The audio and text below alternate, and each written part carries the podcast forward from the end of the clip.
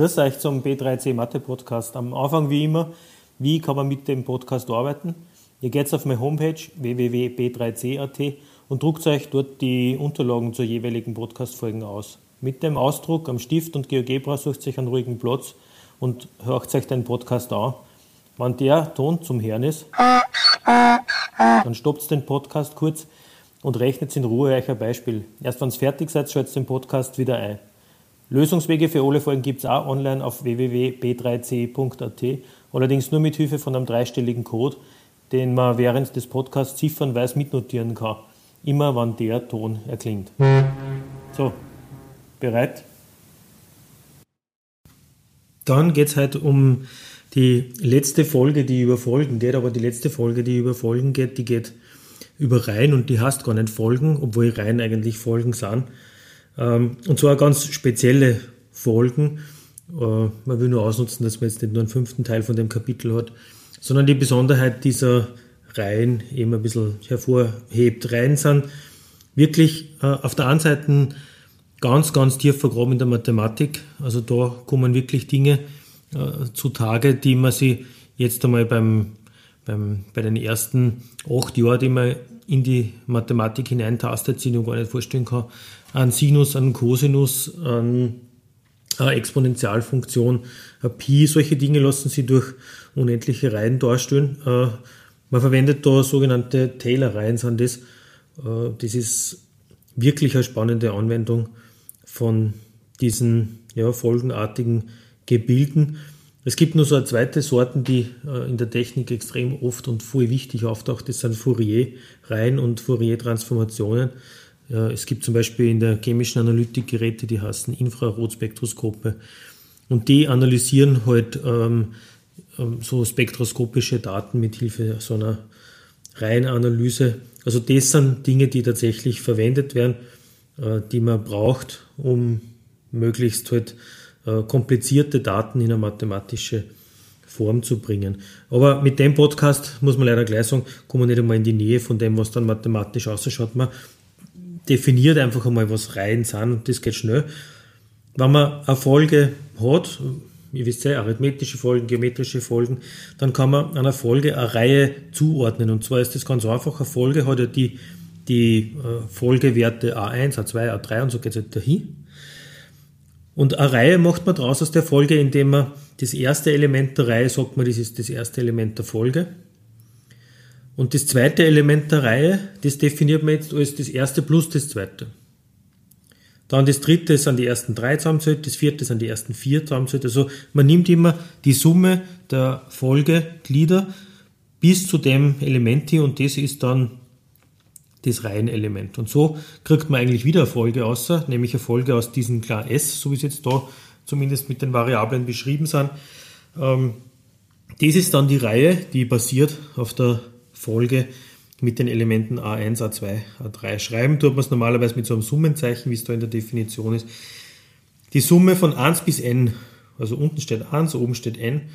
Und damit das A jetzt wirklich läuft von 1 bis n, gibt man dem so einen, einen anderen Buchstaben, der jetzt nichts mit n zu tun hat und nicht mit a und mit s und mit gar nichts, sondern einfach irgendeine so eine zusätzliche Variable. Und da meint man, die soll jetzt von 1 bis n laufen. Also a1 plus a2 plus a3 das i wird immer größer und immer das verwendete i setze ich dann in das Summenzeichen ein. Ja, dann, dann habe ich es. Also, ähm, das ist eine Reihe. Und Reihe, Reihen, bei, bei jeder Vorstellung von Reihen der Mathematik nimmt man das Beispiel von diesem Karl Friedrich Gauss in der Volksschule her. Äh, angeblich war es so, dass der die Zahlen oder dass die Klasse die Zahlen von 1 bis 100 zum Zusammenzählen gehabt hat und Statt dass man halt sich dann hinsetzt und 1 plus 2 rechnet, ist 3, plus 3 ist 6, plus 4 ist 10, plus 5 ist 15, plus 6 ist 21 und eigentlich nie gescheit fertig wird, hat sie ja gedacht, ich schreibe es in einer Reihe auf, ich zähle das erste und das letzte zusammen, sind 101. Und das zweite und das vorletzte sind auch 101. Und das dritte und das drittletzte sind auch 101. Das geht eigentlich so lang, bis man in der Mitte benannt ist, also 50 und 51 zusammen sind auch wieder 101. Dann weiß ich, wenn ich das 101 50 mal rechnet, dann habe ich die Summe ausgerechnet. Und das ist das, wo wir heute ungefähr hinwollen. Also Formeln für das, dass man solche langen Reihen dann nicht Stück für Stück zusammenzählen muss, sondern dass man einfach eine Formel hat und eigentlich eigentlich ist das schon die erste Formel, was der da äh, hinterlegt hat. Es geht da schon um die arithmetischen Reihen. Äh, ja, muss man nicht erklären, eine arithmetische Reihe ist, wenn ich einer arithmetischen Folge die Reihe zuordne. Ja, bevor ich das dann gescheit erkläre, der erste Code bitte zum Entschlüsseln vom Lösungs-PDF und der lautet 8. Gut, dann haben wir das erste Beispiel.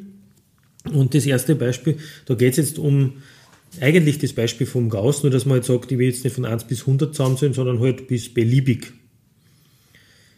Wie lautet die Formel, wenn ich die ersten äh, n Zahlen zusammenzählen möchte? Das kann ich jetzt auch kompliziert schreiben, so wie es da steht. Wie lautet die Formel für die Berechnung der Entenpartialsumme? Partialsumme, das ist jetzt halt das S, das S16 zum Beispiel ist die 16. Partialsumme, also die ersten 16 zusammenzählt. Partial heißt Teil, also die Summe vom, von einem Teil von der, von der Reihe dieses Gemord, einfach das 16. Element. Also wie lautet die Formel für die Berechnung der Entenpartialsumme der der Folge n, also an ist gleich n zugeordneten Reihe? Das ist im Übrigen eine arithmetische Folge, also die Zahlen so nach der Reihe 1, 2, 3, 4, 5, 6, 7, 8, 9 ist eine arithmetische Folge, weil von an auf das nächste Element die Entfernung immer konstant ist. Also arithmetische und geometrische Folgen, jetzt sind es ein paar Podcasts schon wieder aus, das ist so das, wenn die, wenn die Folgeglieder äh, immer denselben Abstand voneinander haben, also plus 1, plus 1, plus 1, plus 1, plus 1 und so weiter, dann ist es eine arithmetische Folge. Und wenn der Quotient immer konstant ist, das heißt also, wenn sie immer mit selben multipliziert werden, also mal 3, mal 3, mal 3, mal 3, mal 3 und so weiter, dann ist es eine geometrische Folge, aber das haben wir noch nicht. Also die arithmetische Reihe ist der arithmetischen Folge zugeordnet. Und jetzt geht es darum, dass man praktisch die ersten n Elemente zusammenzählt. Man sieht hier da, Sn ist jetzt einmal aufgeschrieben von 1 plus und so weiter bis n. Und eigentlich ist wieder dasselbe wie beim Gauss, zähle das erste und das letzte zusammen. Das ist 1 plus n. Und das zweite und das vorletzte, das zweite und das vorletzte ist ja 2 plus n minus 1. Also ist auch n plus 1. Und es ist jetzt genauso wie bei 101 da oben, dass praktisch ich jetzt lauter solche n plus 1 Zahlen habe und wie viel sind? Ja, die Hälfte von dem Zahlen bis zum Schluss hin, also n halbe. Und damit habe ich die Formel Sn ist n halbe mal n plus 1 einmal so abgeleitet wie der Gauss. Wenn man es im Rechteck sich anschaut, das da auf der linken Seite abgebildet ist, dann sind grau angemeint die Zahlen, also 1 in der ersten Zeile, 2, 3, 4, 5 und so weiter geht es nach unten. Und wenn ich jetzt addiere, wie viel das sind, dann mache ich halt das Rechteck und das Rechteck ist n hoch und n plus 1 Brat.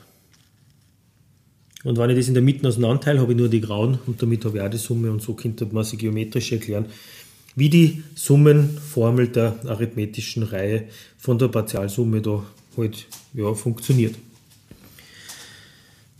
Kann man es verkomplizieren, weil jetzt haben wir arithmetische Folge eigentlich total einfach gehabt, nämlich so 1, 2, 3, 4, 5, 6, 7, 8, 9 und so weiter. Arithmetische Folge kann aber auch, weiß nicht, bei 2 loslegen und immer um 3 mehr werden. Also 2, 5, 8, 11 und so weiter. Das heißt, ich nehme eine beliebige arithmetische Folge bzw. Reihe und so das 58. Element berechnen.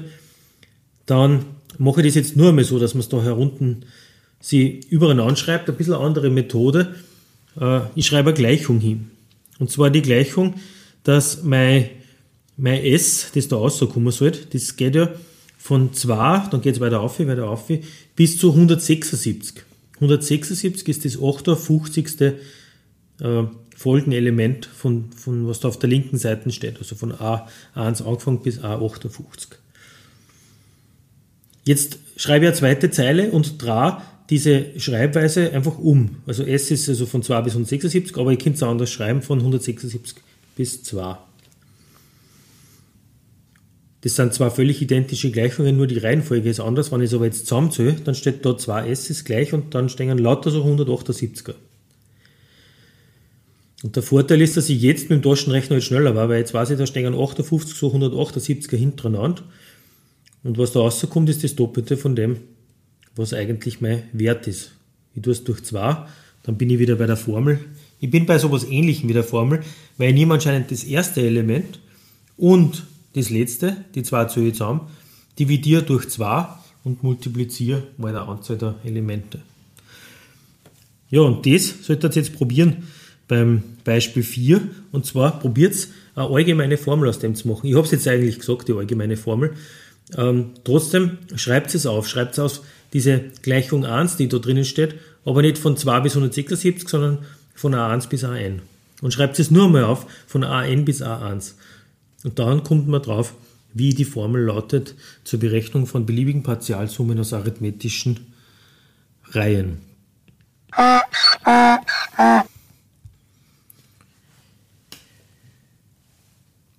Wenn man jetzt zum Beispiel weitergeht, äh, kommt man zu solchen, denen man ja, in der Wirklichkeit eigentlich nicht begegnet, wobei natürlich auch eine Mathe-Olympiade die Wirklichkeit sein kann. Aber das erinnert mich an sowas, wenn man wirklich das hier ein wenig anstrengen möchte, berechne die Summe aller fünfstelligen Zahlen, die durch vier teilbar sind. Das ist jetzt genau sowas. Die Summe aller Zahlen, das wird was mit Reihen zu tun haben, durch vier teilbar. Okay, man fängt einfach an. Eine fünfstellige Zahl, die erste, die man kennt, ist 10.000. Ja, aber einfach ausprobieren, 10.000 dividiert durch 4, ja, geht. Ja, da kommt 2500 raus. Und dann muss jetzt nicht jede fünfstellige Zahl durchprobieren, weil ich weiß, jede vierte wird wieder durch 4 teilbar sein, die dazwischen nicht. Also 10.004 ist teilbar, da kommt aus 2501 und so weiter. Die letzte fünfstellige Zahl, die durch 4 teilbar ist, ist 99.996. Weil 100.000 ist nicht mehr fünfstellig, das war dann, also die kommen jetzt dann dran, aber das gilt dann nicht mehr. So, jetzt habe ich so eine Liste. Ähm, wenn ich den Quotienten anschaue, das geht von 2500 bis 24.999. Jetzt müsste man nur überlegen, und das ist oft gar nicht so leicht, wie viele Elemente stehen da jetzt. Also eigentlich stehen von Anfang an angefangen 24.999 Elemente da. Aber die ersten 2499 die zählen nicht dazu. Erst das 2500 zählt dazu. Also ziehe ich von den 2499 Elemente 2499 ab und dann kriege ich die Anzahl von denen, die da stehen, 22.500. Ja, und jetzt, jetzt habe ich aber alles, weil jetzt habe ich, jetzt habe ich genau ähm, meine erste fünfstellige Zahl, das ist 10.000. Meine letzte fünfstellige Zahl, das ist 99.996. Dann weiß ich, wie viele das Ziffern waren, nämlich 22.500. Die Hälfte von dem muss ich nehmen und die erste und letzte Zahl zusammenzählen. Dann sind wir genau dort.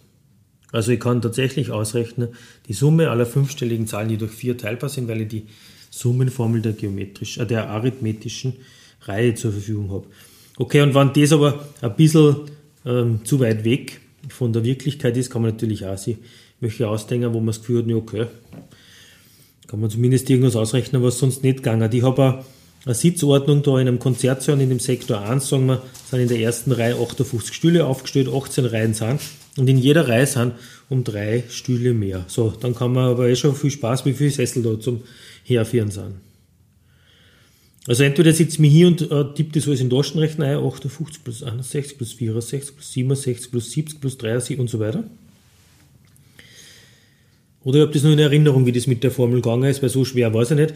Ich habe eine arithmetische äh, Folge, habe da meinen Startwert 58 und dann habe ich plus 3 mal n minus 1. Das ist ja immer gleich. Der Dreier, der da vorne steht, das ist die Zahl, um die es immer mehr wird und 58 ist der Startwert. Ja, das waren die arithmetischen Reihen. Natürlich wenn man zu arithmetischen Folgen arithmetische Reihen machen kann, dann geht das auch mit geometrischen Folgen. Muss man nur erinnern, was das war, geometrische Folge. Ja, sowas wie 1, dann mal 2 ist 2, mal 2 ist 4, mal 2 ist 8, mal 2 ist 16, mal 2 ist und so weiter. Also das ist eine geometrische Folge und ich könnte bei der geometrischen Folge genauso die Sachen zusammenzählen, dass ich sage, äh, von der Reihe, die ich jetzt gerade gesagt habe, 1, 2, 4, 8, 16, 32, bitte die ersten fünf zusammenzählen oder die ersten sechs zusammenzählen oder die ersten sieben zusammenzählen. Also genau wieder so, dass man die Folge berechnet. Also die Reihe aus den Folgenelementen berechnet. Wie könnte dann so eine Formel ausschauen für die ersten ja, n Elemente? Es ist jetzt nicht ganz so einfach. Es gibt ein paar verschiedene Möglichkeiten, wie man das herleitet. Mir gefällt eine ganz gut und zwar, wo man ganz anders anfängt. Eine typische eine typische Art und Weise der Berechnung, wo man normalerweise sagt, ja, auf das komme ich aber von allein nicht nie. Nein, ist eh nicht notwendig. Ich zeige es ja deswegen vor. Also, wenn man sich anschaut, ähm, in Klammer 1 plus q plus q Quadrat. Das war ja sowas wie die Reihe äh, ja, bis zum zweiten Ding hin. 1, 2, 4 zum Beispiel so. Wenn man das mit 1 minus q multipliziert, dann kommt außer, wenn ich das mache, also zuerst mit 1 multiplizieren, brauche ich es nachschreiben, dann mit minus q, dann kommt minus q, minus q Quadrat, minus q hoch 3. Und dann kürzt in der Mitte eigentlich alles weg und es bleibt nur das erste und das letzte stehen 1 minus q hoch 3. Sehr cool. Geht nämlich mit jedem. Also wenn ich es bis zu 3 mache, 1 plus q plus q Quadrat plus q hoch 3, multipliziere es wieder mit 1 minus q, vor in der Mitte alles weg, bleibt nur der Anfang und Schluss stehen. Kann man sich überlegen, ja, wird nie anders. Allgemein, ich kann bis zum Enden hier multiplizieren, wenn es mit 1 minus q rechnet, kommt aus 1 minus q hoch n plus 1. Seht ihr, da ist ja auf der rechten Seite um 1 höher, der Exponent wie links. Die Gleichung, die da steht, im Übrigen, die jetzt ganz einleuchtend klingt, man weiß noch nicht, warum man jetzt auf die kommt. Aber die kann ich durch 1 minus q dividieren und dann habe ich die Formel für die geometrische Reihe da stehen. Und die ist jetzt der nicht ganz so schlecht. Und zur Belohnung gibt es gleich den zweiten, die, äh, Code, die zweite Codeziffer zum Entschlüsseln vom Lösungs-PDF und die lautet 1. Also haben wir jetzt die Formel zur Berechnung von geometrischen ähm, Folgen, äh, Reihen. Ich brauche mir nur mal vorhin den Startwert b hinterher. Also weil es fängt ja nicht jede geometrische Folge mit 1 an, 1, 2, 4, sondern pff, ist ja egal, wo es anfängt. Wichtig sind immer die zwei Sachen. Wo ist der Startwert? Und wie hoch ist der Faktor, mit dem multipliziert wird? Und die zwei Sachen sind C, B ist der Startwert, Q ist der Faktor und N äh, setze ich halt ein, je nachdem wie viele Sachen von 1 bis dorthin ich halt irgendwie zusammenzählen möchte. Also wird sofort verwendet bei einem Beispiel und zwar wird es von euch verwendet. Ermittelt die Summe der ersten 20 Folgeglieder, ist C, N ist 20, der geometrischen Folge 3, 6, 12, 24. Man sieht, es wird A immer mit 2 multipliziert, 3, 6, dann mal 2 ist 12, 24 und so weiter. Der Startwert ist 3, eigentlich haben wir alles und ihr könnt loslegen. Dann haben wir am Schluss jetzt nur mehr die unendlichen Reihen. Ziemlich cooler Teil, weil dort kommt man dann eigentlich hin, wenn man so, äh, wie gesagt, wie ich am Anfang gesagt habe, diese Reihen dann wirklich technisch verwenden will, dann muss ich so unendliche Reihen ähm, ja, fabrizieren. Unendliche Reihe ist jetzt einfach, die hört jetzt nicht bei irgendeinem n auf, also es geht nicht von 1 bis 100, sondern bis ins Unendliche. Das ist, bei arithmetischen Reihen ist das ziemlich fad. Weil wenn ich bis ins Unendliche immer Zahlen zusammenzähle, dann kommt da unendlich aus am Schluss und das war es eigentlich. Also völlig uninteressant. Bei geometrischen Reihen aber ist es nicht uninteressant. Die braucht man jetzt nur vorstellen, wenn ich so äh, immer einen Bruchteil von dem, was ich vorher gehabt habe, dazu erzähle, dann ist die Frage, wird das eigentlich auch am Schluss unendlich groß oder gibt es da einen Grenzwert, dem sich das annähert? Die Folge, die da im Beispiel 9 drinnen ist, da komme ich gleich dazu, ähm, die signalisiert da, dass es sowas geben kann wie Grenzwerte von unendlichen Reihen. Geschwind aber nur der dritte, die dritte Ziffer zum Entschlüsseln vom Lösungs-PDF und die lautet 9. Also wir machen jetzt eine unendliche Reihe, wo das Q, nämlich der Faktor, mit dem multipliziert ist, jetzt immer kleiner als 1 ist. Also es wird nicht, wenn ich mal rechne, die, die Werte immer größer, die zusammen sind, sondern sie werden immer kleiner. Und dann kommt man eben zu konvergenten Reihen und dann kann man so eine Formel anwenden. Und jetzt schauen wir uns die einfachste dieser Reihen an. Das ist also 1. Das zweite ist ein halb, dann ein Viertel, ein Achtel. Das heißt, es wird immer um die Hälfte weniger. Und die zähle ich jetzt alle zusammen. Und wenn ich das mache, dann verwende die Formel, die da oben steht, 1 durch 1 minus q und habe halt ähm, als mein Resultat 1 durch 1 minus ein halb, also das ist dann erst ein halb, und der Kehrwert davon ist 2. Das heißt, wenn ich die Zahlen, so wie es da stehen, bis zu unendlich hin, ohne jedes Ende, immer wieder die Hälfte vom Rest dazu zähle, dann kriege ich im Endeffekt eine Zahl außer. Es wird nicht unendlich groß, sondern es bleibt 2.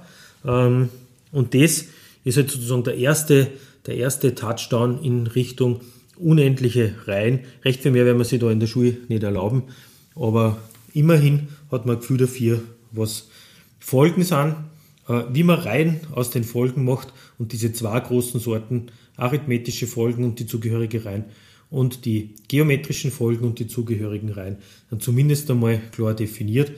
Und letztlich kommt der Grenzwert dann nur mehr ins Spiel, weil man bei den unendlichen Reihen dann doch wieder dorthin kommt, dass man n ganz gern unendlich werten lässt. So, da, das war's schon wieder. Die Verabschiedung ist wie immer kurz. Bis zum nächsten Mal auf B3C.